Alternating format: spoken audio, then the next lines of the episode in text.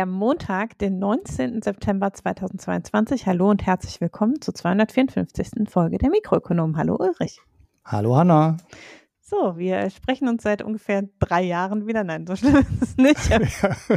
Längere Zeit haben wir uns nicht gesprochen. Alle anderen sind auch verhindert oder krank. Aber wir geben uns Mühe, äh, die Lücke bestmöglich zu füllen und äh, fangen an mit allgemeinen Hinweisen. Zunächst mal, neben diesem Podcast haben wir formell noch einen zweiten Podcast, nämlich die Foreign Times, die aber im Moment, glaube ich, auch eher nur ab und zu mal befüllt wird. Und auch zwei Newsletter, nämlich Mikro-Newsletter, der auch schon länger nicht mehr erschienen ist, und den Auslandsbericht-Newsletter. Äh, Wer also Lust hat, irgendwann erratisch von Marco oder mir zu lesen, kann beide Newsletter abonnieren und sich dann in einem halben Jahr freuen, wenn mal wieder was kommt. Wir bedanken uns trotzdem dafür, dass trotz relativ unregelmäßigem Erscheinungsrhythmus aufgrund von Krankheiten, Umzügen und so weiter nach wie vor viele von euch uns durch Spenden, Premium-Abos und Daueraufträge unterstützen und wir dieses Jahr schon 33 neue AbonnentInnen gewonnen haben was aber auch äh, bedeutet, dass wir immer noch 67 neue AbonnentInnen bräuchten, um regelmäßig den Schnittservice in Anspruch zu nehmen, den wir zum Beispiel für diese Folge vielleicht wieder in Anspruch nehmen werden. Ihr könnt uns darüber hinaus aber natürlich gerne auch neben mit Geld, mit Kritik, Lob und Hinweisen bewerfen. Äh, das kriegt alles der Marco, wenn ihr an mh.mikroökonomen.de schreibt und der leitet das dann lustig weiter an die, die eigentlich gemeint sind. Mhm. Ihr findet uns außerdem auch relativ aktiv auf Twitter und ab und zu auch auf Reddit. Beides unter Mikroökonom. So sieht's aus. Wir sprechen heute nicht über, ich habe das alles eingetragen. ähm, ja, äh, darum, also ich habe letztes Mal mich mit der Atomlobby angelegt, hast du vielleicht nicht mitgekriegt, aber deshalb spreche ich heute nicht wieder über AKW, ich habe keine Lust mehr. ähm, ich habe auch überhaupt keine Lust, Lust, über das Oktoberfest zu reden. Ich habe heute gelesen, zwei Prozent der Oktoberfestbesucher haben Corona, das heißt 50 Prozent der, die das Oktoberfest wieder verlassen haben dann Corona. Erfolgreich. Mhm. Und außerdem bin ich auch genervt von der ganzen Beerdigungszeremonie in England und möchte darüber auch nicht sprechen. Das ist auch besser so. Da habe ich schon, glaube ich, ähm, äh, Leute, die, denen das äh, ja wirklich ans Herz ging. Äh, ja, mit meinen schlechten Postillon-Witzen und so genug in die Verzweiflung getrieben. Ja, ich bin heute auch wirklich, also ich habe ja nur einen einzigen kritischen Tweet dazu geschrieben und musste deshalb schon 25 Leute blocken. Das ist wow. eine ganz schön harte Community, alles in allem scheint mir. Ja. Ja, naja, wie auch immer wir reden mal nicht darüber und hoffen, dass äh, ich mir dann keine weiteren Feinde mache, wobei ich bestimmt mir heute wieder genug Feinde mache. Ich sehe das schon. Ja, so sieht's aus. Schau mal in die Themenliste, ja. mal gucken. Aber äh, erstmal ähm, wollte ich was kurz einwerfen. Das ist ja ein Thema, wo Marco und ich im Wechsel immer mal wieder dran erinnern. Nämlich, dass wir eigentlich neben allen anderen Krisen auch eine globale Ernährungskrise haben gerade. Ähm, sehr trauriges Thema, das wird verschärft durch den Ukraine-Krieg, aber letztlich ausgelöst durch die Klimakrise, würde ich sagen. Und die Weltbank hat vorgestern ein aktuelles Papier veröffentlicht zu den Nahrungsmittelpreisen, wo doch, wenn man sich, da ist eine Heatmap drin zu den äh, Inflationsraten bei Nahrungsmitteln weltweit und da liegen halt die allermeisten Länder der Welt zwischen 5 und 30 Prozent Preissteigerung bei Nahrungsmitteln, was für viele Länder letztlich Hungersnot bedeutet. Mhm. Insbesondere sind natürlich die Nahrungsmittelpreise in den Industrieländern auch gestiegen. Das ist sozusagen das Ungewöhnliche. Also wir sprechen jetzt darüber, weil Industrieländer auch betroffen sind und weil bei uns auch das Essen teurer wird. Äh, in den Entwicklungsländern ist schon seit einem halben Jahr, brennt da schon seit einem halben Jahr die Hütte, was die Nahrungsmittelpreise anbelangt. Und schon davor äh, sah es in eigentlich allen Sommern sehr unschön aus in den letzten Jahren. Also die Schwellenländer und Entwicklungsländer sind seit Jahren davon betroffen, dass die Weizenpreise steigen und unsicherer, also insgesamt volatiler werden und auch die Reispreise. Aber jetzt ist eben zusätzlich eine erhebliche Knappheit, gerade im Weizenmarkt, weil die Ukraine ja ein großer Weizenexporteur ist und weil auch Russland ein wichtiger Weizenexporteur ist und auch Russland natürlich ähm, ein bisschen sich konsolidieren muss, nicht mehr über alle Handelswege handeln kann und deshalb viele Länder da von Knappheit betroffen sind. Und das ist übrigens auch einer der Gründe, warum so viele Entwicklungsländer sich nicht klar gegen den Ukraine-Krieg stellen, weil sie von Russland auch bei der Ernährungsversorgung abhängig sind. Mhm. Und ja, zusätzlich äh, haben wir aber jetzt eben auch Knappheit bei den Industrie- und Schwellenländern. Äh, das ist eine neue Erscheinung. Wir konnten uns ja bisher leisten, sozusagen weitgehend sorgenfrei ähm, Nahrungsmittel zu für uns bezahlbaren Preisen zu kaufen. Aber aufgrund der Energieknappheit steigen jetzt halt auch die Nahrungsmittelpreise in Industrieländern und das ist tatsächlich ein relativ neues Phänomen. Wir haben im Grunde jahrzehntelang real kaum Steigerung oder sogar Preissenkung bei Nahrungsmitteln gehabt. Und jetzt steigen eben die ähm, im Prinzip alle Nahrungsmittelpreise steigen, weil Nahrungsmittelproduktion einfach Energie, Energie ähm, und Dünger äh, Einsatz erfordert und auch Dünger kommt eben viel aus der Ukraine und aus Russland. Ja, und genau, ist halt sehr energieintensiv, das Zeugs herzustellen. Mhm. Ja. ja, und dadurch ähm, liegen jetzt eben viele Länder zwischen 35 Prozent, manche sogar über 30 Prozent. Ähm, und das führt in vielen Ländern schon ähm, zu Knappheit, zusätzlich getrieben durch Wetterphänomene über den Sommer. Also äh, in Somalia hat die UN äh, Anfang letzter Woche eine akute Hungersnot ausgerufen. Das ist wirklich selten, dass die UN eine Hungersnot ausruft. Also dafür müssen über fünf Prozent der Bevölkerung von akuter Mangelernährung betroffen sein. Diese äh, Hungersnotwarnung der UN gilt im Moment für drei Regionen in Somalia. Das betrifft insgesamt etwa acht Millionen Menschen und äh, hat da damit zu tun, dass Somalia den dritten Dürresommer hat und deshalb eben mindestens über den somalischen Sommer jetzt wieder einem vollkommenen Ernteausfall zu rechnen ist. Und das wird dann eben dadurch verschärft, dass die Importmöglichkeiten schlechter geworden sind. Am anderen Ende des äh, Klimawandelspektrums hat ja Pakistan relativ stark mit Überschwemmungen zu kämpfen. Und also wir haben halt Länder, die von Überschwemmungen betroffen sind insgesamt und haben eben Länder, die von Dürre betroffen sind. Und das macht insgesamt den Nahrungsmittelmarkt auch sehr viel volatiler. Und dann kommt noch hinzu, dass eben einige Länder jetzt auch Maßnahmen ergreifen. Also China beschränkt die Nahrungsmittelexporte. Indien hat jetzt den Reisexport beschränkt und das bringt halt dann wiederum noch ärmere oder eben importierende Länder in äh, erhebliche Engpässe. Also äh, Indien hat jetzt eben eine äh, Reisexportbeschränkung erlassen und Indien ist eben wichtiger Reisexporteur schon im Weltmarkt und China macht eben auch erst die eigenen Speicher voll und dadurch sind eben viele Länder jetzt ganz akut davon betroffen, dass es große Knappheit gibt oder zumindest eben die Gefahr von Mangelernährung. Da wollte ich nochmal darauf hinweisen. Und im Zusammenhang damit ähm, hat Marco mit Michael Brüntrup gesprochen über die Welternährungssituation und Ernährungssicherheit in Subsahara-Afrika. Äh, die Folge ist im Moment noch im Premium-Feed äh, seit vorgestern, gestern und äh, kommt also dann in zwei bis vier Wochen in den allgemeinen Feed. Und äh, wer also jetzt noch ein Premium-Abo abschließt, kann sie sofort hören oder muss eben ein bisschen warten. Auf jeden Fall wollte ich das, ähm, da gibt es dann nochmal sehr viel ausführlichere Informationen zum gleichen Thema. Mhm. Ja. Ich bin gespannt. Sollte man nicht übersehen. Also auch wenn wir uns hier über die Butter- und Milchpreise aufregen, ist das nichts im Verhältnis zu den Preisen woanders. Ja, ja, vor allem äh, dieser Rückgang den wir da gesehen haben, ähm, jetzt für Weizen, der dann wieder auf Vorkriegsniveau äh, zurückgefallen ist, ist halt auch nicht wirklich beruhigend für die armen Länder, weil, naja, erstens ist es nur ein Getreide unter mhm. vielen und zweitens war der Preis vorher halt auch schon am oberen Ende der normalen Spanne. Und äh, ja, der Rückgang jetzt dahin reicht halt bei weitem nicht aus für die armen Länder. Und jetzt kommt halt das Thema Reis noch dazu, ne? dass da halt auch äh, Exporteure wegfallen. Pakistan ist ja eine riesen, eine riesen Katastrophe dort. Ja, die sind ja, äh, ja auch froh, wenn sie sich selber versorgen können. Hm.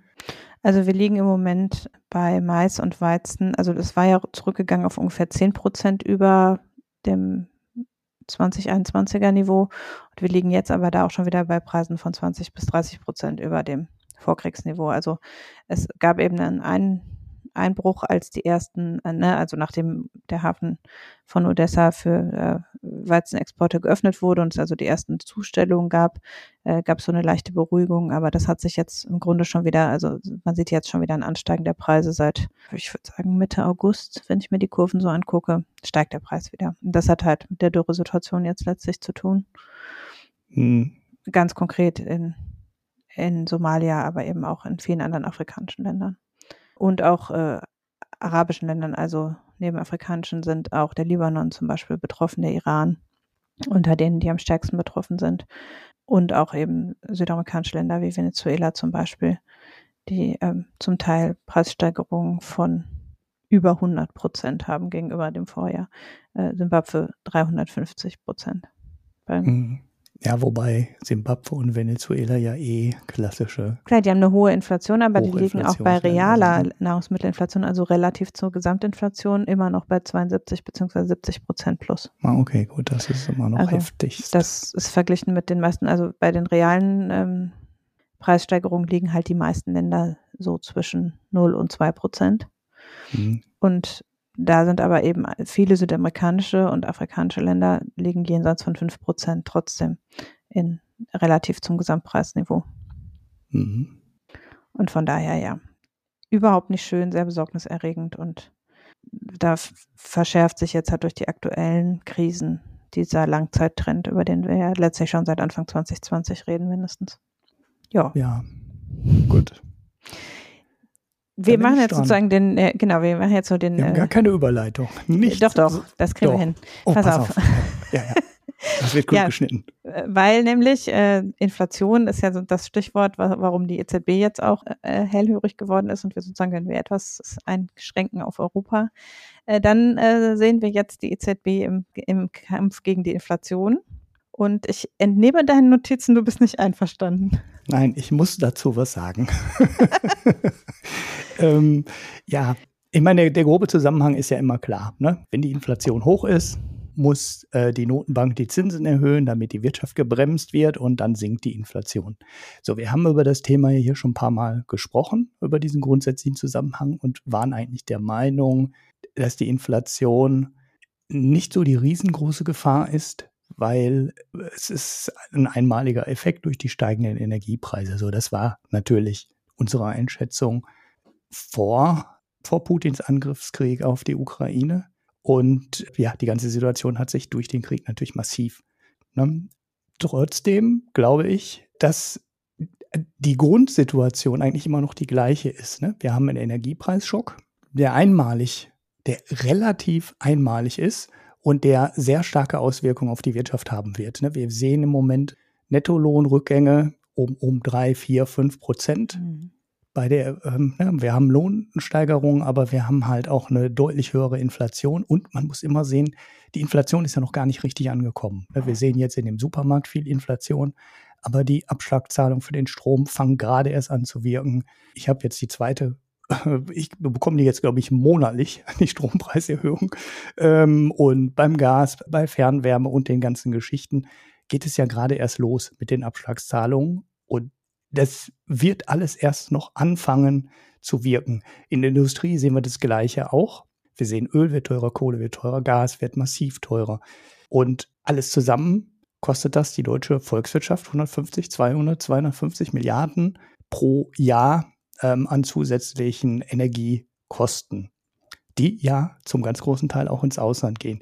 Das ist nicht so, so ganz so einfach zusammenzurechnen. Man sieht da manchmal die Beträge einzeln, ähm, die darf man aber nicht aufaddieren. Ne? Also wenn der Gaspreis steigt, dann steigt halt dadurch auch der Strompreis. Dann darf man jetzt nicht den Gaspreisanstieg muss man halt um den Stromteil bereinigen und der wirkt dann quasi nur im Wärmesektor und das ist bei den anderen Sachen dann relativ ähnlich. Das ist ein bisschen schwierig, das dann zusammenzurechnen, aber wir reden halt trotzdem über eine schöne dreistellige Milliardenzahl und damit auch schnell über 5, 6, 7 Prozent des deutschen BIPs. Ähm, ich habe mir keine Mühe gegeben, die Zahlen jetzt nochmal so genau nachzugucken. Also ihr dürft gerne in die Kommentare die genauen Zahlen raussuchen.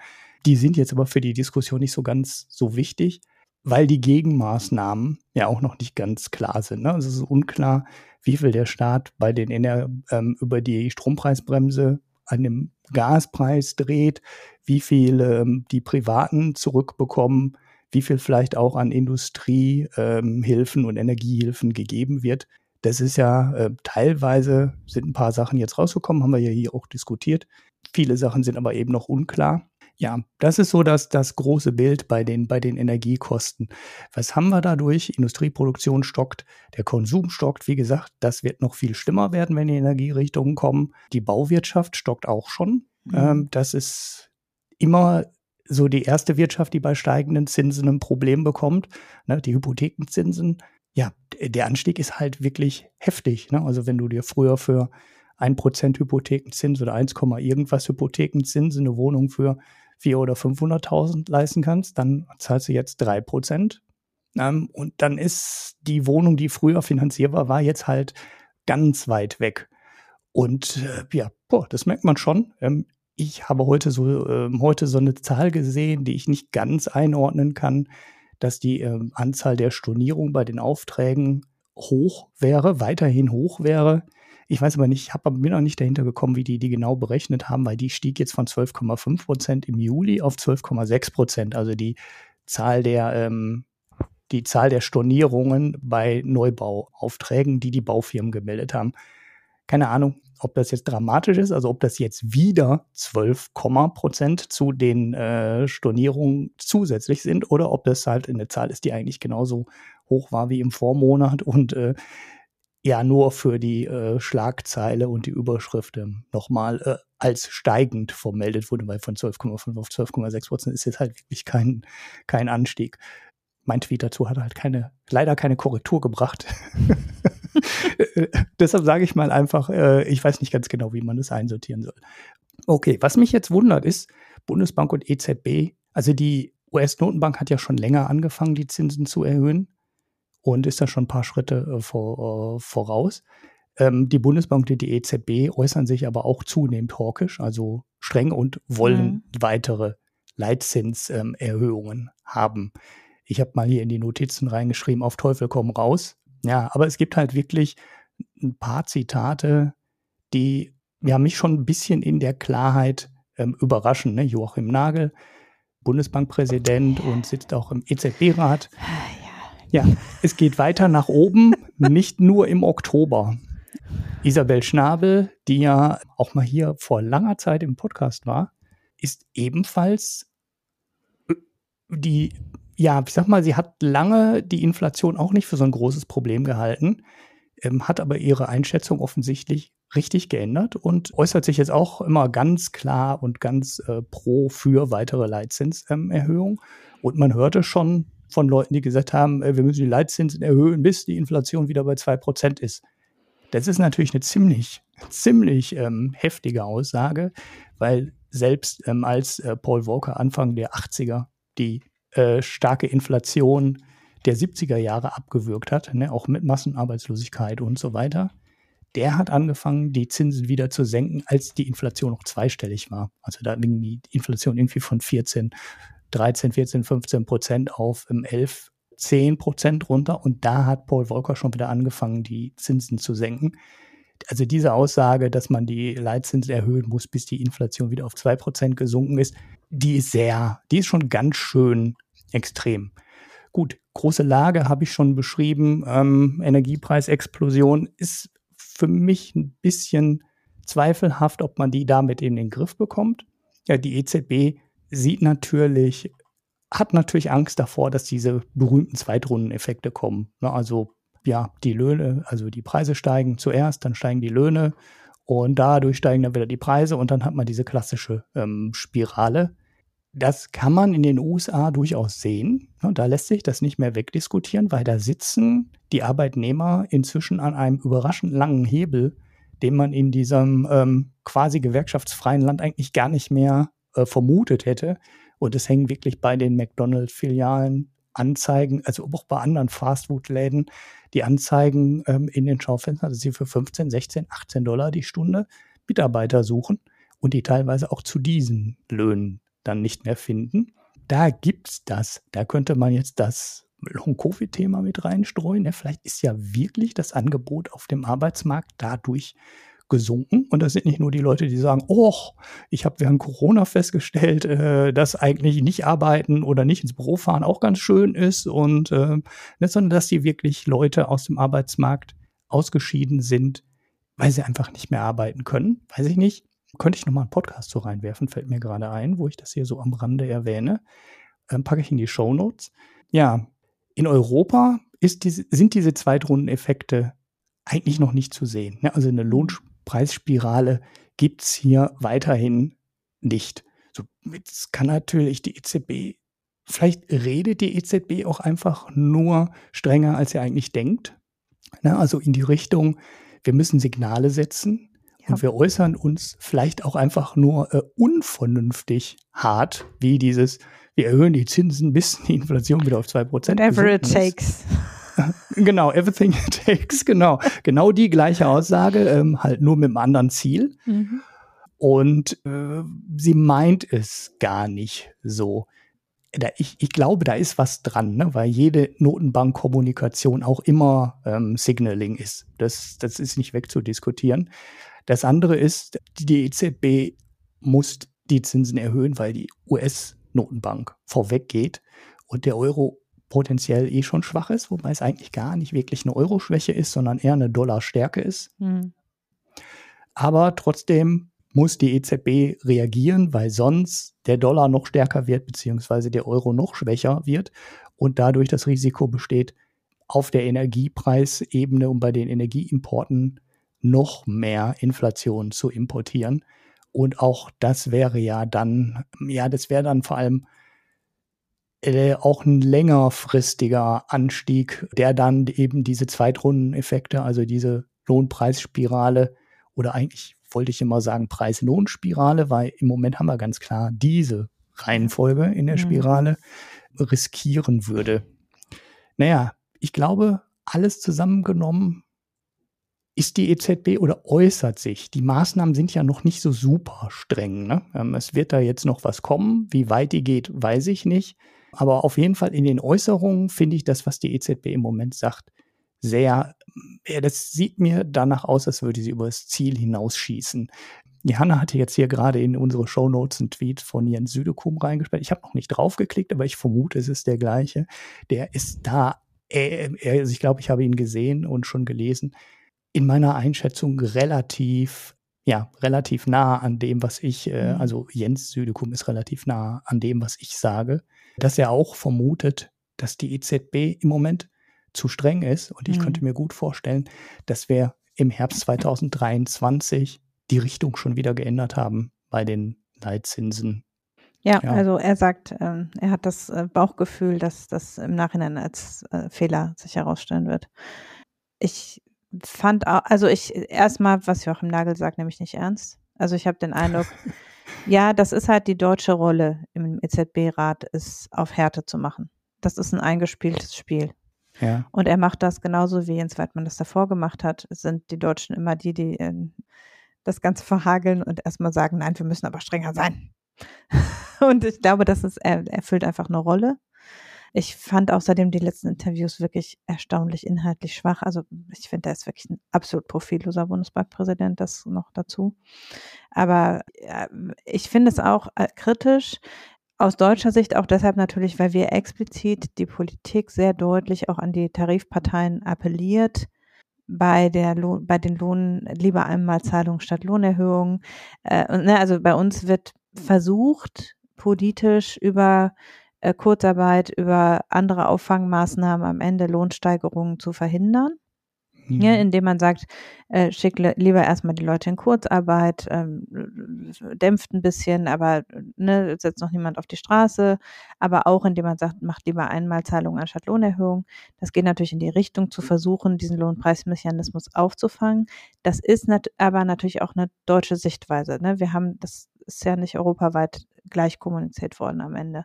Äh, trotzdem scheint mir auch also es war klar, dass die EZB was tun muss, um den USA nachzukommen. Das glaube ich auch. Also das hat sich abgezeichnet, dass die EZB wird nachziehen müssen. Aber ja, ob das jetzt, wie stark das jetzt sich aufrechterhält, letztlich über den Herbst hinaus, weil ähm, die Inflation wird sich daher vermutlich, also ähm, mit dem, was wir an Einbruch haben oder erwarten jetzt fürs vierte Quartal und dann fürs erste Quartal 2023, wird sich das ja erledigen auf der Nachfrageseite, denke ich von aus. Man mhm. hört ja allerlei Schwachsinn dazu, also ähm, da kann ich schon unmittelbar zum nächsten Thema überleiten. Nein, aber ähm, es wird ja an vielen Stellen wurde ja jetzt auch die EZB zunehmend kritisiert, sie sei zu lax, habe zu lange am Nullzins festgehalten, sei zu lax gewesen, es habe zu viel billiges Geld gegeben. Ich halte das für wenig tragfähig, weil das billige Geld ja letztlich keiner haben wollte, also besonders viel billiges Geld hat die EZB, glaube ich, nicht ausgegeben, auch wenn die Zinsen äh, lange Zeit negativ waren. Aber das ist natürlich auch, dem kommt die EZB natürlich nach, dass es da seit mindestens einem Jahr ja schon gedrungen wurde, die EZB möge wieder auf einen festeren Kurs ein, äh, einschwenken. Und das ist schon, glaube ich, auch viel, ja, ein Prinzip vertreten am Ende.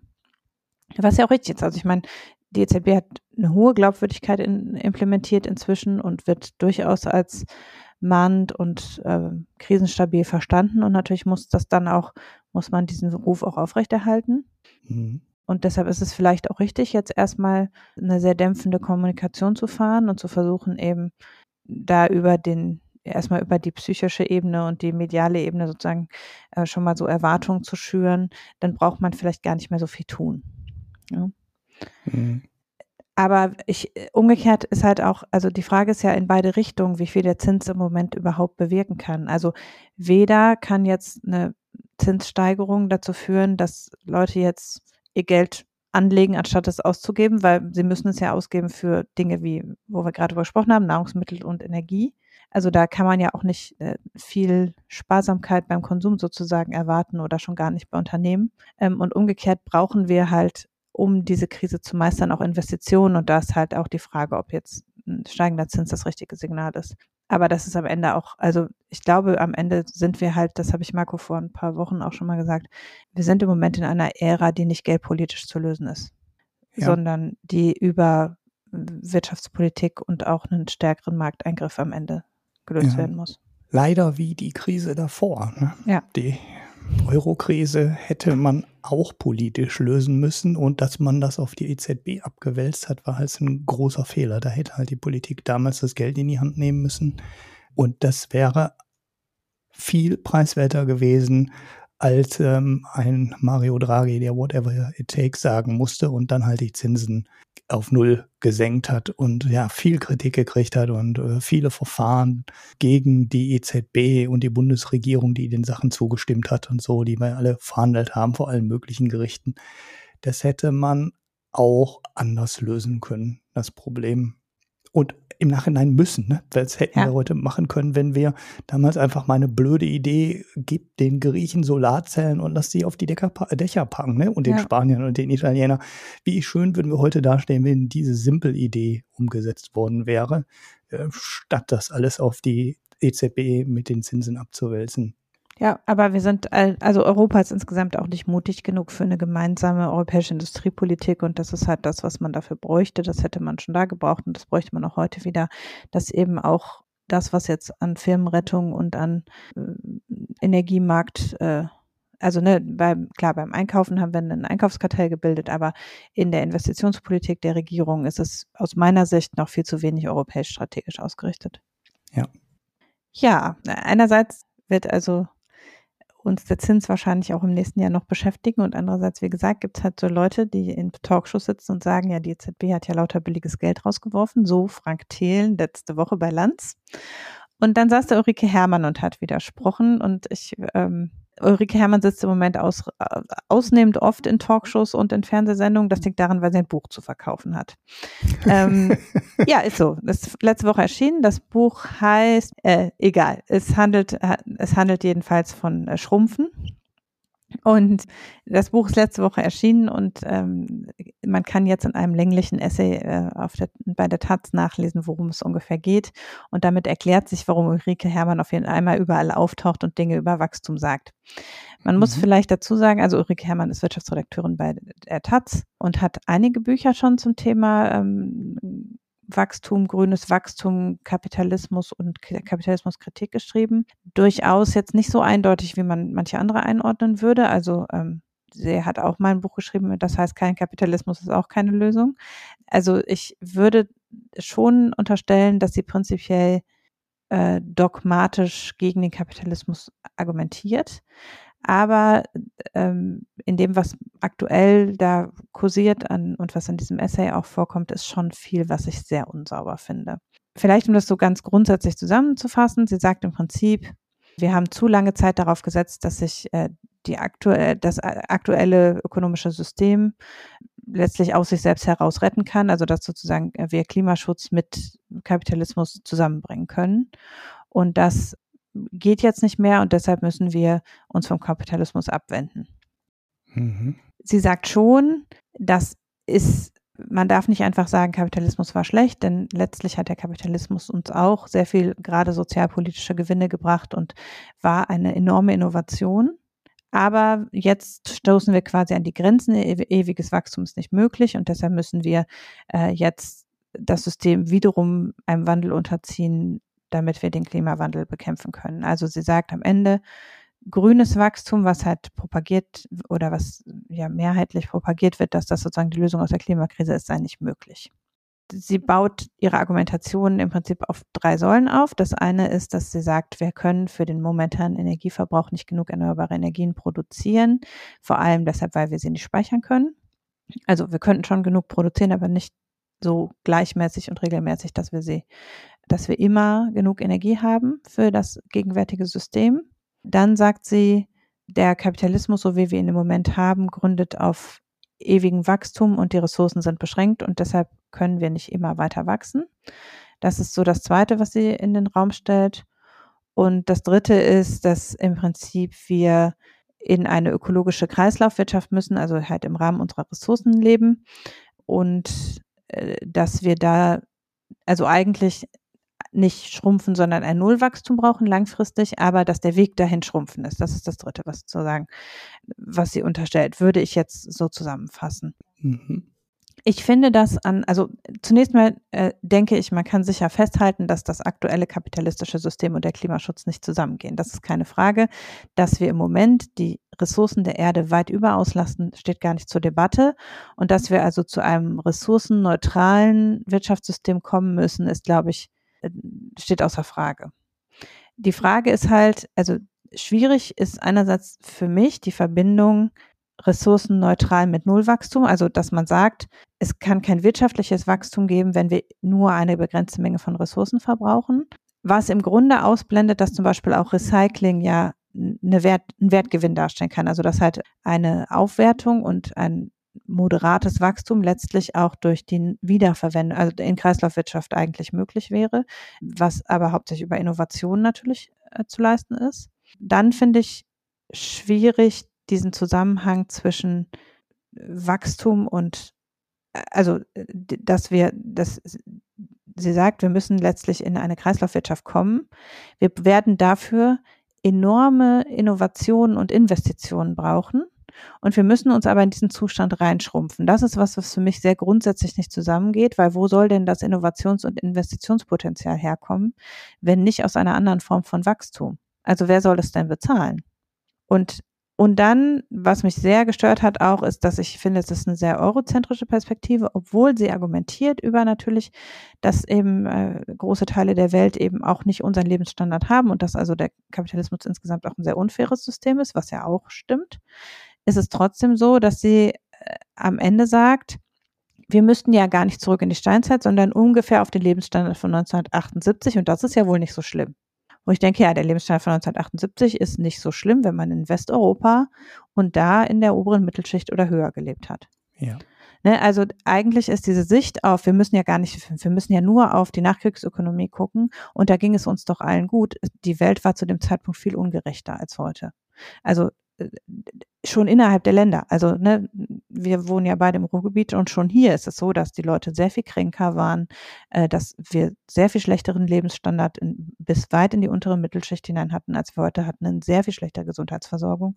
Dass also dieses, ja, es ging uns doch auch nicht schlecht in der Nachkriegszeit, das ist halt einfach ein Märchen. Also das ist, damit kann man das verkaufen, aber das stimmt einfach nicht, sondern das würde auch eine deutliche Verschlechterung der Gesamtsituation darstellen. Hm, als Willy Brandt hier im Ruhrgebiet war und den blauen Himmel über dem Pott versprochen hat, haben den alle ausgelacht.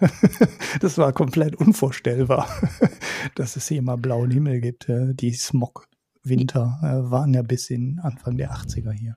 Ja, und entsprechend ist es natürlich so, dass ähm, einerseits äh, der sozusagen der moderatore Kapitalismus den Leuten in der Nachkrieg, also ich bezweifle auch, dass das Moderator war überhaupt ähm, sondern also die Unfairverteilung war genauso und die Ausnutzung von Ressourcen war auch genauso oder schlimmer.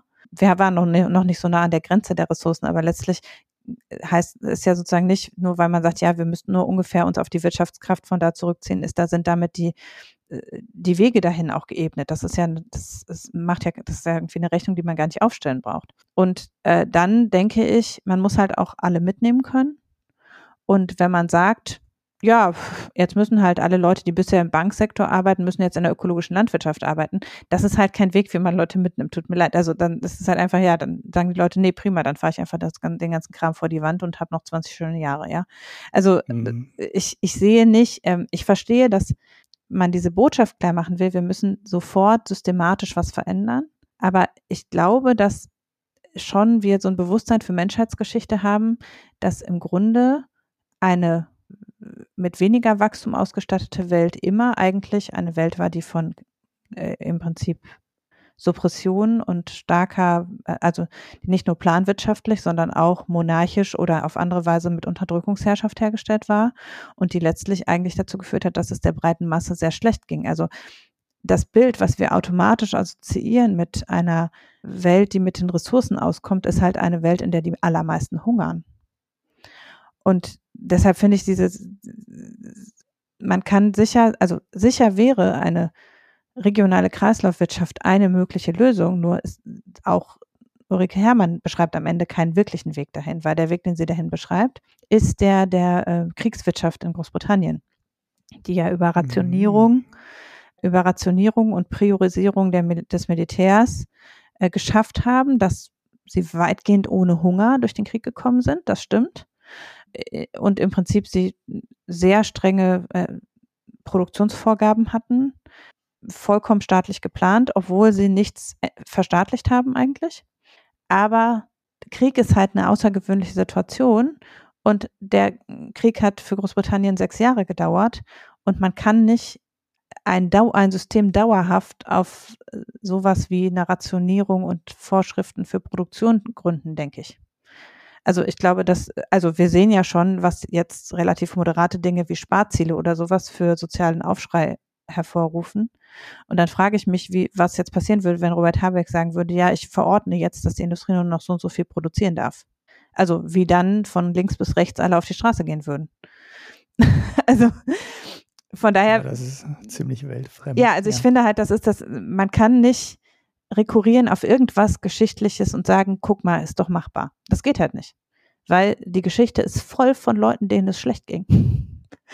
Und man muss ein positives Bild zeichnen und deshalb ist das Bild, was transportiert wird, logischerweise grünes Wachstum, weil es das einzige, die einzige optimistische Prognose ist, die wir haben können, mit der wir überhaupt Leute überreden können. Und das bedeutet auch, dass wir natürlich nicht fünf Prozent Wachstum haben können und dass auch nicht irgendwo auf der Welt noch fünf Prozent Wachstum passieren kann, sondern dass wir li liegen bei den Werten, ja, die eben nahe Stagnation sozusagen sind, und zwar weltweit. Aber auf dem, aber zunächst brauchen wir eigentlich einen Wachstumsanschub, um das Innovations- und Investitionspotenzial zu generieren, um dahin zu kommen. Und dann blendet halt dieses Ganze mit, ja, wir haben ja genug erneuerbare Energie, aber wir haben keine Speichermöglichkeit das unterstellt ja sozusagen, wir begnügen uns jetzt mit der Energie, die wir produzieren können und dann können wir halt weniger produzieren. Und damit schneiden wir aber auch alle Möglichkeiten ab, in Zukunft noch Speichermöglichkeiten oder irgendwelche anderen Innovationen zu schaffen, mit der wir aus dieser Situation wieder rauskommen. Ja, also ich finde, da ist Greta Thunberg zum Beispiel realistischer, die sagt, das System, was wir brauchen, hat noch niemand erfunden. Und das ist letztlich, die, man muss darauf bauen und da muss man auch bei bleiben, dass wir da ein neues System erfinden müssen. Also, dass wir nicht auf irgendwas rekurrieren können, was wir schon kennen. Ja, es gibt halt, also es knirscht so an diversen Ecken, finde ich, auch in, in dem wirtschaftlichen Fundament, das sie am Ende unterstellt. Also dieses mit, wie sollen ohne Banken zum Beispiel Kredite abgezahlt werden? Oder wie soll quasi Banken wären überflüssig? weil wir keinen Kapitalismus mehr haben. Auch arabische Geldwirtschaft zum Beispiel funktioniert ja und ist auch kapitalistisch, ohne dass es Zinsen gibt. Ähm, mhm. Also ne, es gibt, wir können sogar reale Beispiele sehen, wo eben dann gibt es ein gewisses Risiko bei Investitionen, aber trotzdem gibt es Investitionen und daraus rekurriert auch Wachstum. Klar gibt es sicher viele Dinge, wo man sagen muss, da muss man sich wirklich begnügen und ich glaube, wir erleben ja gerade dass es an vielen Stellen auch potenziell wirklich so wie Kriegswirtschaft im Grunde gibt und dass aus Krise da auch was entstehen kann, vielleicht ein Innovationspotenzial, keine Frage. Aber man kann halt nicht Krise verordnen und sagen, also ne, wie soll das durchzusetzen sein in Demokratien länger als drei Jahre? Man müsste ja erstmal dann auf jeden Fall eine absolutistische Herrschaft hervorbringen, äh, um das verordnen zu können und das auch noch weltweit. Mhm. Sagt sie dazu irgendwas? Ja, äh, sie sagt, also sagt einerseits ja dieses Argument, dass auf der, äh, dass sozusagen Deutschland allein nichts tun kann, das ist ja Quatsch, weil die Industrieländer verursachen ja die meisten Emissionen, also müssen die auch was tun. Ähm, und dieses Argument, dass China dann einfach das Potenzial ausschöpft, was sie nicht ausschöpfen, das sei deshalb Unfug. Das ist schon ein bisschen kurz gegriffen, weil die Länder, die in Regionen, also China produziert Emissionen und nimmt teil am, global, am, globalen Kapitalismus und andere Regionen nehmen quasi nicht teil und produzieren keine Emissionen. Und das sind zwei unterschiedliche Paar Schuhe. Also man kann auch nicht sagen, nö, China würde das nicht ausnutzen, weil die Afrikaner tragen ja nicht zu globalen Emissionen bei. Also das ist ja auch, also ich weiß es nicht. Letztlich müssen alle Industrieländer inklusive China mitmachen. Wir sehen aber ja auch, dass China was tut, weil auch China natürlich ein Interesse daran hat, an innovativen Märkten und an Investitionen teilzuhaben. Und wenn in allen Industrieländern in äh, zum Beispiel erneuerbare Energien investiert wird, dann wird auch China sich in diese Richtung entwickeln, weil es ja sonst quasi keine Absatzmärkte mehr hat. China alleine generiert ja nicht die Wirtschaftsleistung, um das System allein am Laufen zu halten. Das sieht man ja relativ klar. Und entsprechend sehe ich auch da nicht, dass man jetzt sagen kann, äh, nein, äh, weil eben große Teile der Welt sowieso nicht zu den Treibhausgasen beitragen, ist es auch unsere Verantwortung, das zu lösen. So einfach ist es halt auch nicht. Ja.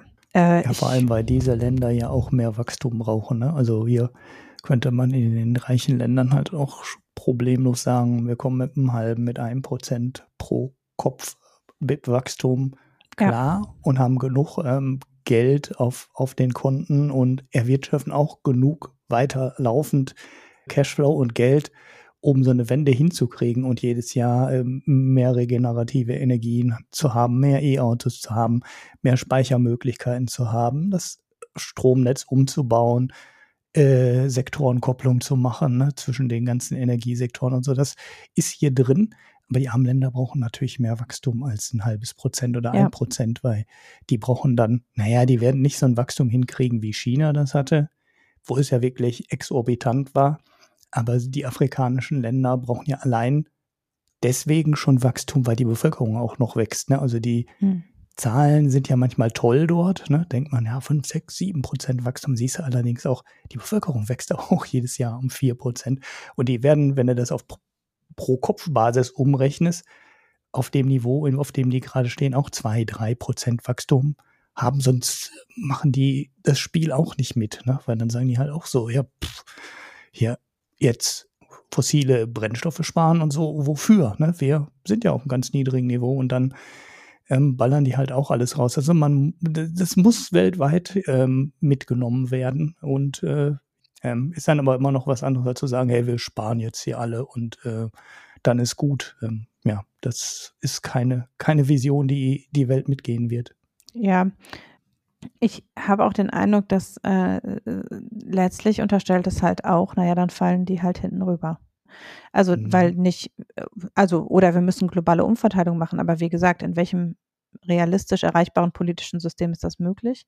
Wir haben halt bisher nichts Besseres als als das, was sozusagen durch eine einigermaßen okaye Steuerung über eine soziale Wirtschaftspolitik ist das Beste, was wir bisher geschafft haben, um umsetzbare Reformen auch durchzusetzen. Und man sieht ja, dass es durchaus auch Erfolge gibt in dem Bereich. Und da gehört natürlich eine auch dazu, globale Verantwortung zu übernehmen und letztlich den Ländern des globalen Südens ein Überspringen von manchen Entwicklungsschritten zu ermöglichen, also zum Beispiel Technologie bereitzustellen und auch kostenlos bereitzustellen am Ende, die benötigt wird, um zum Beispiel relativ sofort auf klimaneutrale Energieerzeugung umzusteigen solche Tendenzen, also das gibt es ja auch. Also, es, also man kann das zum Beispiel im Kommunikationssektor sehen, dass die südafrikanischen Länder quasi das Festnetztelefon übersprungen haben und sofort auf eine relativ breite Mobilnetzversorgung umgestiegen sind und auf einem ähnlichen Pfad müsste man sich eben in der Energieproduktion auch begeben, dass man manche Technologi technologische Schritte, die wir gemacht haben, einfach überspringt. Nur so ist es überhaupt möglich und das muss man durch Patenthandling und durch zur Verfügung stellen von äh, von Technologie lösen. Und da haben wir zum Beispiel in der Corona-Krise gezeigt, dass wir das nicht gut gemacht haben. Ne? Also dass wir in der da sehen wir ja, dass äh, letztlich, indem wir den globalen Süden nicht mitgenommen haben, äh, wir für uns alle die Krise verlängert haben. Und daraus müsste man natürlich politisch lernen. Und da ist es, mag es eben dann hinderlich sein, dass man in einer Demokratie lebt, wo zu wenige Leute das einsehen. Also Ulrike Hermanns Argument dagegen ist am Ende, ja, wenn wir erstmal in eine heiße Zeit kommen, überlebt die Demokratie das auch nicht. Aber das heißt ja nur, die Demokratie überlebt sowieso nicht und ja. macht, zeigt noch keinen realistischen Weg auf. Ich habe den Eindruck, dass eigentlich vieles bereitsteht, was sozusagen bisher nicht abgerufen wurde, weil aktiv dagegen gearbeitet wurde, dass ähm, manche Innovationen sich schneller verbreiten zum Beispiel. Also das wissen wir ja auch, dass eben durch die Macht von Konzernen sehr viel Potenzial platt gemacht worden ist in ganz vielen Bereichen, also gerade im Bereich Erneuerbare, aber eben auch bei Mobilität zum Beispiel und anderen Sachen. Und dass man konsequenter da vielleicht innovationsfördernd vorgehen müsste, keine Frage. Dass es schneller gehen muss auch und dass es eine gewisse Frustration darüber gibt, dass es so langsam ist, kann ich ja total nachvollziehen. Äh, aber es wird schon hart genug, wenn es über die Preise geht. Also ne, wenn die Güter wirklich knapp sind, so wie im Moment, und Energie wirklich teuer wird, das sehen wir ja schon, dass schon das nur mit größter Mühe überhaupt tragbar ist. Und mhm. äh, wenn wir jetzt in Rationierung kommen würden, wäre das ja noch viel krassere Verzerrung im Grunde. Ja, dann schreibt man an so einem Buch ein bisschen länger und vielleicht, äh, natürlich kann man nicht erwarten, dass der ganz aktuelle Rand äh, da schon mit drin steckt, aber ich finde, alles, was gerade passiert, spricht im Grunde, also auch wie es sich auf unser politisches System und unsere politische Landschaft auswirkt, die Corona-Krise wie ähm, die aktuelle Krise im Zuge des, des Ukraine-Kriegs, zeigt eigentlich sehr deutlich, dass wir keine europäischen Antworten darauf haben, wie sowas umzusetzen sein sollte. Mhm. Ja, von daher, ich finde es ein bisschen anstrengend und an vielen Stellen verkürzend und ähm, wenig die Leute ernst und nehmend und mitnehmend sozusagen, sondern man muss halt Überzeugungsarbeit leisten und kann nicht sagen, so wir verordnen jetzt. Mhm. Und ihre Essenz ist halt doch wieder, ja, wir müssen einfach verordnen, weil wir haben keine Zeit. Ja, das ist ein bisschen Ökodiktatur, ohne den Diktaturteil auszusprechen. Genau, ja, also aussprechen tut es nicht, aber es, ich wüsste nicht, wie es anders gehen sollte. Ja. Also, ja. Hm. Ich mag auch dieses, wenn man so pessimistisch ist, dann ähm, muss man ehrlicherweise sagen, es geht einfach zu Ende mit uns. ja, du hast ja gerade schon gesagt, dann nochmal zwei Jahrzehnte Halligalli und äh, nach mir die Sintflut im wahrsten Sinne des Wortes. Ja. Ähm, naja, so, jetzt äh, muss ich über eine neue Überleitung. Ja, ich weiß, ich überlege gerade, ob wir das überhaupt noch machen. Ähm, weil das ist eigentlich mein längeres Thema. Und wir sind schon bei einer Stunde ja? jetzt. Bei schon einer Stunde. Ach ja, du kannst doch eine halbe Stunde reden. ich muss es schneiden. muss ich zu viel zu erzählen, oder? Na gut, ich versuche es einfach Mach mal. mal. Kannst am Ende ja noch wegschneiden. Ähm, das alte Thema ESG Anlagefonds und so weiter ähm, hier im Podcast schon sehr häufig aufgetaucht, von vielen Seiten beleuchtet. Wir waren uns nie so richtig sicher, also vor allem der Marco war ziemlich skeptisch, ob dieses ESG-Investing überhaupt reale Auswirkungen hat, ne? weil äh, es gibt halt viele Fonds, deren Kriterien nicht sehr streng sind. Es gibt äh, ja sehr viele Fonds, die dann einfach auch teilweise dagegen investieren, also wirklich nur in die Dinge investieren, die nicht ESG sind, äh, also quasi genau das Gegenteil machen, weil die sagen, naja, antizyklisch handeln äh, war schon immer die erfolgreichste Strategie, also gehen wir jetzt in die Aktien, die keiner mehr haben will und kaufen Öl und kaufen Gas und kaufen Waffen und kaufen Casinos und was alles so äh, sonst nicht auf in den Indizes landet. Ja, ein anderer Grund, warum wir skeptisch waren, ist halt bei den Indizes ist immer irgendwie irgendein Index dabei, auf dem auch wirklich die obskurste Firma drauf ist, weil die das größte Verbesserungspotenzial hat. Das ist ja manchmal auch ein Kriterium für diese Zusammenstellung eines ESG-Indexes, dass man am meisten tut und seine zum Beispiel die CO2-Emissionen am stärksten senken möchte in den nächsten Jahren. Und das können natürlich logischerweise die am besten, die gerade am meisten CO2 ausstoßen. Ne? Also da gibt es so einige einige Sachen, äh, die das Thema, ähm, die man skeptisch beleuchten muss, haben wir hier auch gemacht. Werfe ich nicht in die Show Notes, weil dafür war das Thema wirklich zu häufig. Da müsst ihr einfach das Archiv nochmal durchhören von Anfang an. Dann habt ihr die Geschichten alle gehabt. Unabhängig davon gibt es aber Zeichen, dass das ESG-Thema durchaus wirkt. Und ähm, darauf weist jetzt so ein neuer, also so ganz so neu ist es eigentlich nicht, aber ähm, ein neues Gesetz in Texas hin, das nämlich äh, beschlossen hat, dass äh, die Kommunen und auch andere staatliche Töchter, da könnten ja auch so Dinge wieder zugehören wie ja, äh, Schulen und ähm, Gasversorger vor Ort oder Stromversorger vor Ort und so weiter, die sind ja dann teil, teilweise auch staatlich, ähm, also die Schulen ne, gibt es ja dann. Und alle von denen, äh, die Gemeinden, die Schulen, äh, teilweise aus dem Krankenhaus raus, die Feuerwehr in, in den USA gibt sehr viele Dinge, äh, die Anleihen äh, platzieren können. Das heißt, die ja, wollen halt ähm, ihre Anleihen ähm, äh, verkaufen und das hat, das hat Texas halt verboten. Texas hat verboten, bei allen Banken, die aus ihrer Sicht zu viel Wert auf ESG-Kriterien legen, damit weiter zusammenzuarbeiten. Das hat eine ganze Menge Firmen getroffen, also auch Bekannte, die UBS und die Credit Suisse aus der Schweiz. Unser aller Favorite BlackRock ist davon betroffen und 348 ESG-Investmentfonds, die einzeln genannt werden. Das ist jetzt die Präzisierung dieses Gesetzes von Ende August. Das eigentliche Gesetz äh, ist schon ungefähr ein Jahr alt. Ähm, jetzt ist die Liste aber endgültig geworden. Texas hat halt gesagt, das ist nicht gut. Die wollen unsere Ölaktien nicht, die wollen unsere Gasaktien nicht, die wollen unsere Waffenhersteller nicht. Also, wenn wir denen weiter Geld geben, ist das, schadet sich Texas selber. Also verbieten wir das. Das war die Motivation hinter dem Gesetz. Und ja, Texas ist auch kein so ganz irre irrelevanter Player, also großer Bundesstaat, auch mit 29 Millionen Einwohnern und ja, so die ganzen Pensionsfonds, die da rumlungern, ähm, verwalten schon eine ganze Menge Geld. Äh, ja, die sind jetzt halt raus aus dem Spiel. Ob das die Unternehmen trifft auf der Kapitalanlageseite, ist schwierig zu beurteilen wird es sicherlich irgendwann auch mal Untersuchungen zu geben, wobei mir relativ unklar ist, ob sich die Investmentgesellschaften da so tief in die eigenen Bücher schauen lassen, dass man da irgendwas analysieren kann. Was aber auf der anderen Seite passiert ist, lässt sich sehr gut analysieren. Und zwar sind zwei Ökonomen hingegangen, Daniel Garrett und Ivan Ivanov, und die haben sich die andere Seite angeschaut, nämlich die Finanzierungsseite, also die Seite, wo die Banken ähm, anderen Leuten Finanzierung zur Verfügung stellen. Und die anderen Leute, ist jetzt die falsche Bezeichnung, also die andere Seite, sind jetzt die Gemeinden in Texas.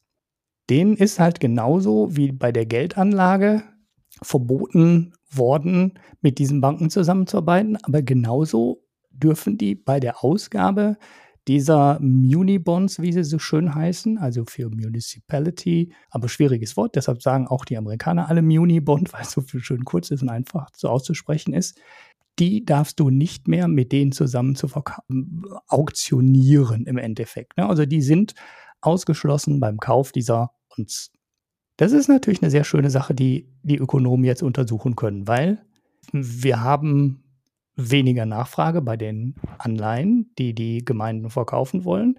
Das müsste in der Theorie zu einem steigenden Preis führen. Steigender Preis heißt bei Anleihen in dem Sinne steigende Kosten, steigende Zinsen, ne, weil mhm. halt weniger Nachfrage da ist. Soweit logisch. Das lässt sich auch in allen Details sehr schön zeigen. Ne. Die Banken durften bei den Dingern nicht mehr mitbieten. Und die Banken, das zeigt dann auch, wir haben weniger, es wurden wirklich weniger Gebote abgegeben, wenn eine Gemeinde oder eine Schule oder was auch immer oder ein Schuldistrikt Anleihen verkauft hat. Und äh, obwohl die, der Untersuchungszeitraum noch relativ kurz ist, ähm, haben sich die Ökonomen schon getraut, eine Zahl zu nennen. Die Spanne ist relativ breit, aber es ist durchaus ein spürbarer Betrag, der dabei rumkommt. Es ist von 32 Milliarden US-Dollar ähm, emittiert in den ersten acht Monaten. Und der zusätzliche Zins wird auf 303 bis 532 Millionen Dollar geschätzt. Also ja, das ist äh, ein Prozent. Ne? Ist das ein Prozent? 332 Milliarden, 303 Millionen. Ja, ist ein Prozent, mhm. ne? 3,2, ja. Das ist äh, also äh, ein spürbarer Aufschlag auf, auf den Zins. Die mittlere Schätzung liegt bei 445 Millionen Dollar zusätzlicher Zinsausgaben für die Gemeinden Texas jedes Jahr.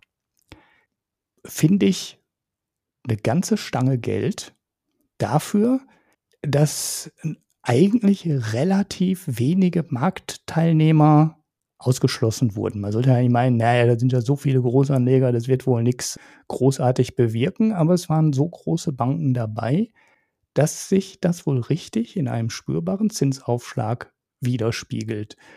Ja, das ist, äh, die Studie ist zigfach, ähm, man, man, hat ja sehr viele Verfahren, um so Sachen zu bereinigen und, und zu überprüfen, ist an der Stelle natürlich relativ einfach weil du hast ja Bundesstaaten, die direkt nebenan sind, die das Gesetz oder ein ähnliches Gesetz nicht haben. Ähm, damit kannst du dann vergleichen, deine Ergebnisse.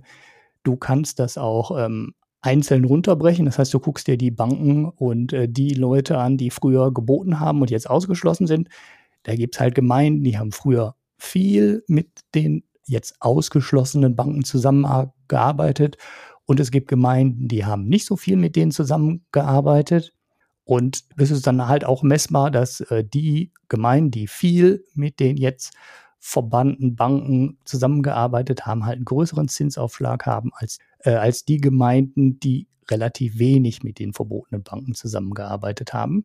Und äh, ja, das kann man an, an, an vielen Stellen so überprüfen. Ich habe die Studie jetzt nicht in allen Details gelesen, aber die sieht sehr, sehr gut gemacht aus. Äh, die ist äh, auch kreuz und quer, quer gecheckt worden mit allem, was man so quer checken kann. Und ja, äh, ich ver verlinke dieses Paper mal. Das finde ich eine ganz interessante Untersuchung. Und ja, jetzt könnte man noch diskutieren, ist es jetzt gut oder ist es schlecht? Ne? Also eigentlich denkt man ja so, ich habe jetzt hier äh, so ESG äh, Strikes Back ähm, über, ja. über, die Notizen gesteckt. Eigentlich sollte man sagen, ja, ist so geil, ey, da blöden Texaner mit ihrem Öl und der ganzen CO2-Schleuderindustrie da verbieten die und dann schießen die sich damit ein Eigentor. So, das ist natürlich die naheliegende Interpretation, ne? Aber eigentlich kann man auch eine Ecke weiterdenken und sagen, boah, ist das gut, wenn der Ausschluss von so ein paar Großanlegern direkt dazu führt, äh, dass die Zinskosten für die Gemeinden doch deutlich nach oben geht. Zeigt das nicht auf der anderen Seite wieder, wie viel Macht diese mhm. Großanleger mhm. haben? Und ja, dann kann man natürlich sagen, ja, ist schön, wenn die das jetzt für ESG einsetzen, weil dann wirkt die Macht ja auf der richtigen Seite. Aber ja, die Macht an sich ist natürlich trotzdem eigentlich nicht wirklich gut.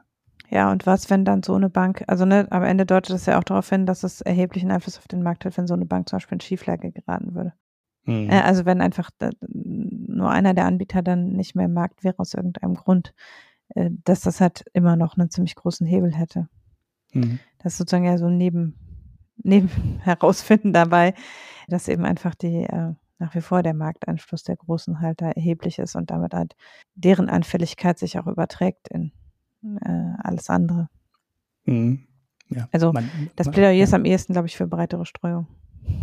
Ja, ja, das ist wirklich, äh, ich hätte auch nicht erwartet, dass die, also die Liste äh, ist zwar schon lang und da sind schon große Namen drauf, aber ich hätte auch gedacht, man redet ja immer über effizienten Markt, ne, und gerade der Finanzmarkt wäre so super effizient und sobald da irgendeine Ineffizienz ist, die es ja jetzt an der Stelle wäre. Ne? Also wenn, mhm. wenn, wenn die Kreditqualität der Gemeinde in Texas genauso gut ist, wie die im Nachbarstaat ist und äh, der in Texas muss den Aufschlag bezahlen, dann hätte sie ja schon eine Marktineffizienz und eigentlich sollte dann sofort jemand reinspringen und sagen, ha, dann kaufe ich doch die Dinger in äh, Texas und dann schrumpft die Spanne direkt wieder. Mhm. Aber so klar, es sind jetzt erst acht Monate, diese Effekte mögen erst eintreten im Laufe der Zeit, ne? aber ähm, aktuell kann man so beobachten. Die Wissenschaftler wollen auch dranbleiben, das weiter untersuchen. Das ist ja, wenn das Modell einmal da ist, ne, kannst du ja jetzt auch einfach weitere Daten reinwerfen und dir die Sache in 18 Monaten nochmal angucken. Ja, fand ich mal eine ganz interessante ähm, Untersuchung mit auch einem gar nicht so erwartetem Ergebnis. Also mich hätte mhm. das auch jetzt nicht gewundert, wenn die gesagt hätten, nö, lässt sich gar nichts äh, feststellen. Weil das ist ja eigentlich wohl auch das, womit die Politiker in Texas ja. gerechnet hätten, sonst hätten sie das Gesetz wohl nicht so gemacht. Mhm. Ja, das stimmt. Ja, aber es ist halt schwierig, also ähm, auch weil da ja so viel an Erwartungen mit drin steckt und ja auch sein kann, dass einfach äh, man das versucht auszusitzen und zu denken, naja, es wird schon gekippt. Ne? Also mhm. in so Finanzmarktsachen ist halt sehr viel auch, was sind vorgenommene Effekte, was stellt sich erst nach einer Zeit an, wenn es wirklich glaubhaft ist, dass das Gesetz auch bleibt. Ne, wenn äh, einzelne Unternehmen jetzt sehen, sie haben da einen Hebel, ist deren Vertrauen nicht einfach, dass sie das mal ein Jahr aussitzen und dann werden sie schon wieder zugelassen. Ne? So, also mhm. da macht es schon Sinn, das über eine längere Zeit wahrscheinlich äh, zu beobachten, um zu sehen, wie lange es braucht, bis sowas dann auch politisch glaubwürdig ist. Aber kann natürlich auch sein, dass äh, es nicht so lange durchgehalten wird. Ja. ja gut. Dann war ich doch relativ fix. Genau. Sollen wir Gesellschaftsteil noch machen oder weglassen? Ach, ich habe noch einen schönen Pick. Ich habe aber auch kein Bier. Ja, dann mach du mal Pick und ich mach Bier. Genau, dann macht jeder eins. Ich habe, ähm, apropos ähm, Econ-Studie, einen Podcast von, aus dem Freakonomics-Dings, so ein Podcast, den ich auch schon seit äh, Ewigkeiten höre, ähm, wo es um Luftverschmutzung ging. Ne? Wir hatten mhm. gerade mal kurz den Ruhrpott und den blauen Himmel und so weiter. Das ist eine ganz interessante Untersuchung, in der versucht wurde, die Auswirkung der Luftverschmutzung auf ja, die, die ähm, Einkommen der Bevölkerung zu messen. Und die sind da mit einer ziemlich interessanten Methode rangegangen. Die haben in England aus Karten, aus alten Karten, die Schornsteine rausgesucht. Ne, also ich fand das, fand das Ding so gut, weil das auch echt so einen Big Data-Aspekt mhm. hatte. Dann weiß man ja, äh, bei uns äh, in Europa wehte der Wind meistens aus westlicher Richtung.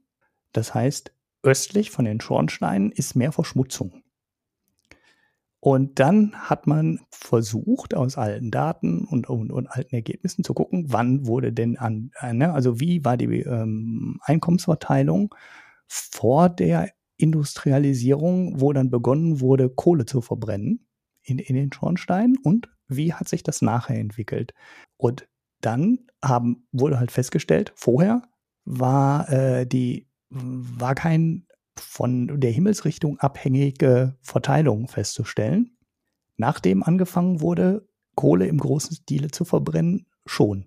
Das heißt, östlich von den Schornsteinen war, äh, sanken die Einkommen oder wahrscheinlich zu der Zeit stiegen langsamer als in dem restlichen Teil der Bevölkerung, weil die äh, als in dem restlichen Teil der Stadt oder des Ortes, der da untersucht wurde.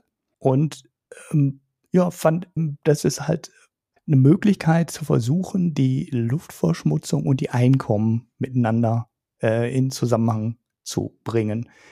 Es gibt ja andere Versuche. Ne? Es gab mal auch so ähm, Untersuchungen, wo das hier in der Feinstaubdiskussion gab es mal so ein paar Geschichten, wo versucht wurde, das mit den Hauptstraßen und dem Feinstaub und äh, so Sachen miteinander in Korrelation zu bringen und zu untersuchen. Ich fand die jetzt ganz interessant, die Studie in dem Podcast. Der Podcast ist die Freakonomics Podcast, seit meistens eine Stunde und das ist jetzt auch nur ein Teil dieses Podcasts. Ich fand die Untersuchung so interessant, weil die halt auch so eine historische Dimension hat, also wirklich quasi versuchte bis vor die Industrialisierung zurückzugehen und das da zu untersuchen. Kann man jetzt natürlich direkt wieder einschränken, ah, wer weiß, damals haben wir doch gar keine guten ähm, Zahlen gehabt und Daten gehabt und kann man das überhaupt so ähm, richtig untersuchen und so richtig hart untersuchen. Ich glaube, den Aspekt dahinter kann man wahrscheinlich äh, viel sauberer machen und das dann auch im Nachhinein, wenn die Luftverschmutzung irgendwann mal wieder zurückgeht, weil das hat ja dann äh, der Wachstum ja hier auch erreicht, dass wir es geschafft haben, die Luft wieder sauber zu kriegen und solche Aspekte rauszukriegen. Und jetzt haben wir wahrscheinlich wirklich messbar nur noch ähm, die Luftverschmutzung durch Autos. Und da weiß ich auch, ehrlich gesagt, bei den Hauptstraßen habe ich mich schon immer gefragt, ist denn da nicht der Lärm der viel schlimmere mhm. Faktor? Und ja, da ist ja Ursache Wirkung, glaube ich, nicht so klar, dann da rauszufiltern. Ne? Sind die, will da keiner wohnen äh, und wenn die Leute, ne, weil es halt laut ist und deshalb sind die Mieten so niedrig und dann ziehen halt auch die entsprechenden Leute da ein. Oder ist der Effekt andersrum? Bei den Schornsteinen finde ich das relativ logisch, dass das äh, in die Richtung geht, Schornstein, Dreck und dann sinken halt die Mieten und dann hast du dann halt da die Arbeiter wohnen und auf der anderen Seite der Fabrik. Im Westen der Fabrik hast du halt den Fabrikbesitzer dann wohnen. Da finde ich äh, Ursache und Wirkung relativ gut. Vor allem, wenn man diesen Verteilungseffekt vorher halt nicht hatte. Ne? Also wenn man mhm. den vorher nicht nachweisen kann und nach dem Anfang von der Verbrennung von Kohle in den Schornstein kann man das messen. Ähm, fand ich auch einen ganz interessanten Ansatz, weil die sind halt wirklich auch über die Karten gegangen und haben das, weiß ich nicht, für 3000 oder 5000 schon Steine gemacht und da steckt auch sehr viel Sisyphos-Arbeit drin, um die ganzen Werte dann zusammenzusuchen. Ne? Mhm. Ja. Ja, ist cool, was man inzwischen mit so historischen Auswertungen oder auch so Citizen Science Sachen an Riesendatenmengen gewinnen kann. Mhm. Ja. Ja, kann ich empfehlen. Podcast ist ganz interessant. Die, die, die haben eh häufiger interessante Dinge. Also, wenn ihr noch einen anderen Pick haben wollt aus der Serie, ist, da gibt es eine Folge mit Why is America so different? Äh, der ist auch ziemlich interessant. Ich bin mir aber nicht sicher, ob ich den nicht hier schon mal gepickt habe. Na gut. Ähm, ja, ich habe weiteres in der Reihe alkoholfreie Getränke, ähm, ähm, äh, die man mal ausprobieren kann. Und zwar habe ich jetzt Bundaberg ähm, Lemon Brew und Blood Orange Brew getrunken. Beides alkoholfreie ja, also es wird ja gebraut, ne? Also irgendwie alkoholfrei gebraute, also irgendwie fermentierte Limonade. Äh, ich muss sagen, also Bundaberg ist ja in Deutschland vor allem Ding für das Ginger Brew bekannt, also Ingwerbier. Das mag ich auch im Winter ganz gerne. Der, dieses Lemon Brew und Orange Brew ist jetzt, glaube ich, so der Versuch, auch im Sommer äh, was absetzen zu können, außerhalb von mhm. Australien. Ich bin nicht so ganz begeistert. Das ist halt sehr viel süßer als zum Beispiel Bionade. Also Bionade ist ja zum Beispiel auch eine gebraute Limonade quasi.